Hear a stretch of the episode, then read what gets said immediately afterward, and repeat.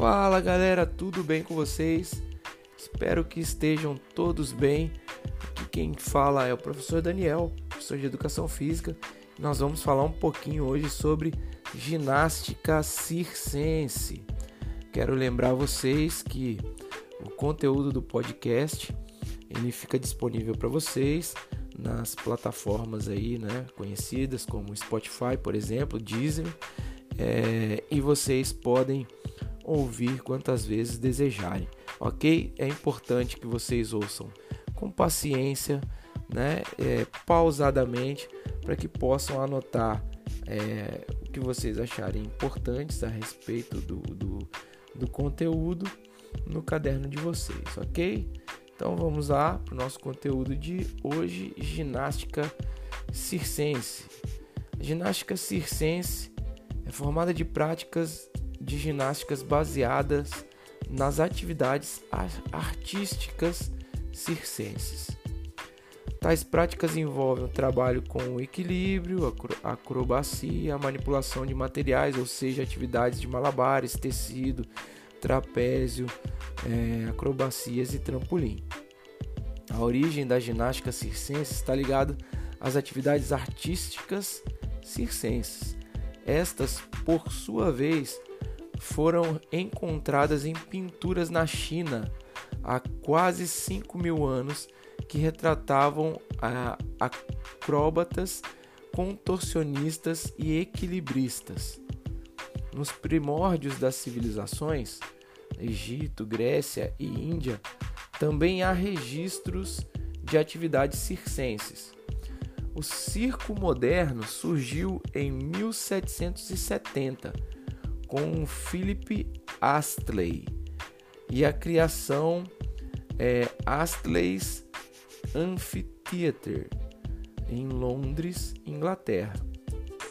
Neste espaço, ele se propôs a repassar os ensinamentos que desenvolveu na cavalaria britânica.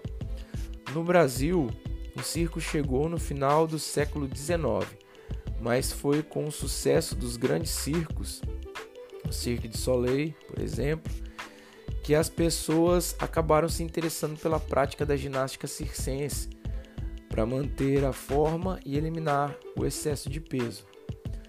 No Brasil existe um dia para celebrar o circo, é o dia 27 de março, o Dia Nacional do Circo, em homenagem ao palhaço brasileiro Abelardo Pinto popularmente conhecido como Piolim. Piolim era considerado um grande palhaço que se destacava pela enorme criatividade cômica e pela habilidade como ginasta e equilibrista.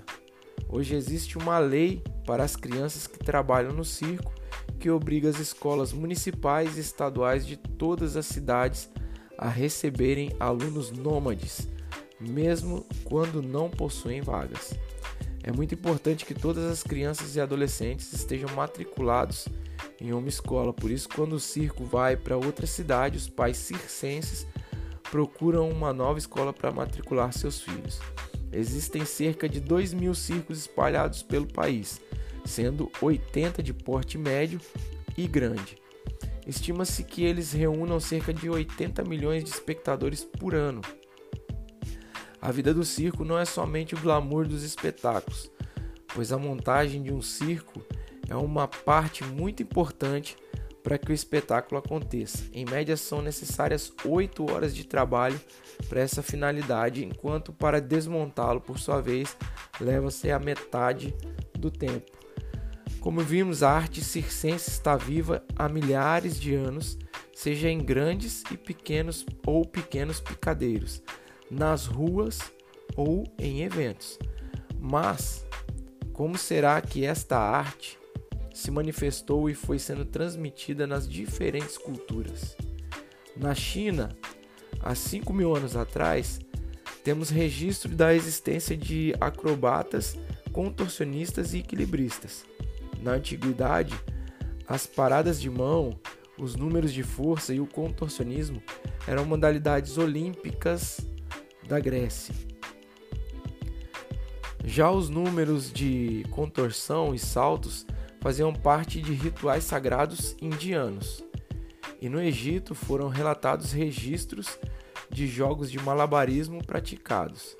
Novamente na China, é, há mais de 300 anos, já existiam artistas que se contorciam e equilibravam objetos, é, entretendo os imperadores e visitantes estrangeiros.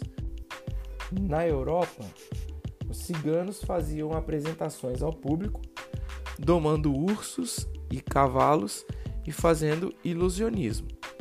As apresentações das manifestações artísticas dependiam da aceitação do público. De forma geral, a cultura circense era transmitida de pai para filho, de geração a geração, mas com o passar do tempo, esse modo de fazer circo ficou esquecido, ocorrendo em apenas algumas raras famílias. Na atualidade, existem escolas especializadas onde são ensinados técnicas circenses. Quando formados, os alunos criam grupos e passam a se apresentar ao público. Uma das primeiras escolas de circo surgiu em São Paulo, em 1978. Em 1982, foi aberta a Escola Nacional de Circo no Rio de Janeiro. O circo, como vimos, passou por grandes transformações até chegar ao dia de hoje. Na maioria dos circos, as apresentações envolvem uma mistura de artes que contempla a dança, o teatro, a música, a ginástica e a tecnologia. Com a pandemia, o circo teve que se reinventar para manter a arte circense ativa nesse período. As, apresentações têm ocorrido por meio de lives e agora também surge a proposta de apresentações por drive-in. Tudo isso para manter a arte circense viva e a renda dessas famílias. Os artistas do circo, em meio à pandemia, estão buscando novas formas para levar a magia e a alegria a diversas partes do mundo. A importância do trabalho com o corpo é fundamental no dia a dia do circo. A educação física está presente na expressão corporal, aprendizagem motora, força, resistência, capacidades físicas, superação dos limites e também podendo estar incluindo, incluído no trabalho cooperativo das acrobacias. Beleza, queridos? Esse é o que eu queria falar para vocês hoje a respeito da ginástica circense. Eu sei que vocês aqui da nossa região têm um contato bem legal com a ginástica circense, né? É, tem a escola do Beto Carreiro aí, né, em Penha.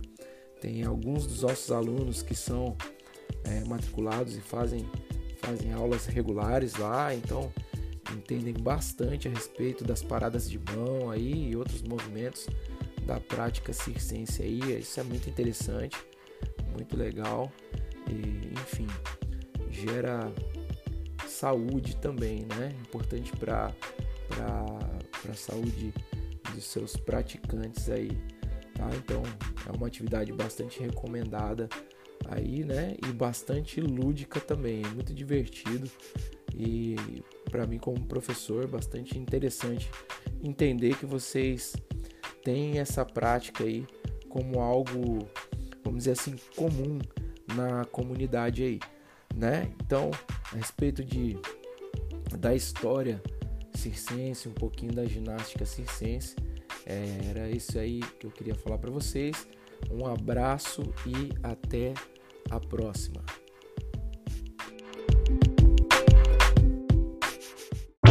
Wow.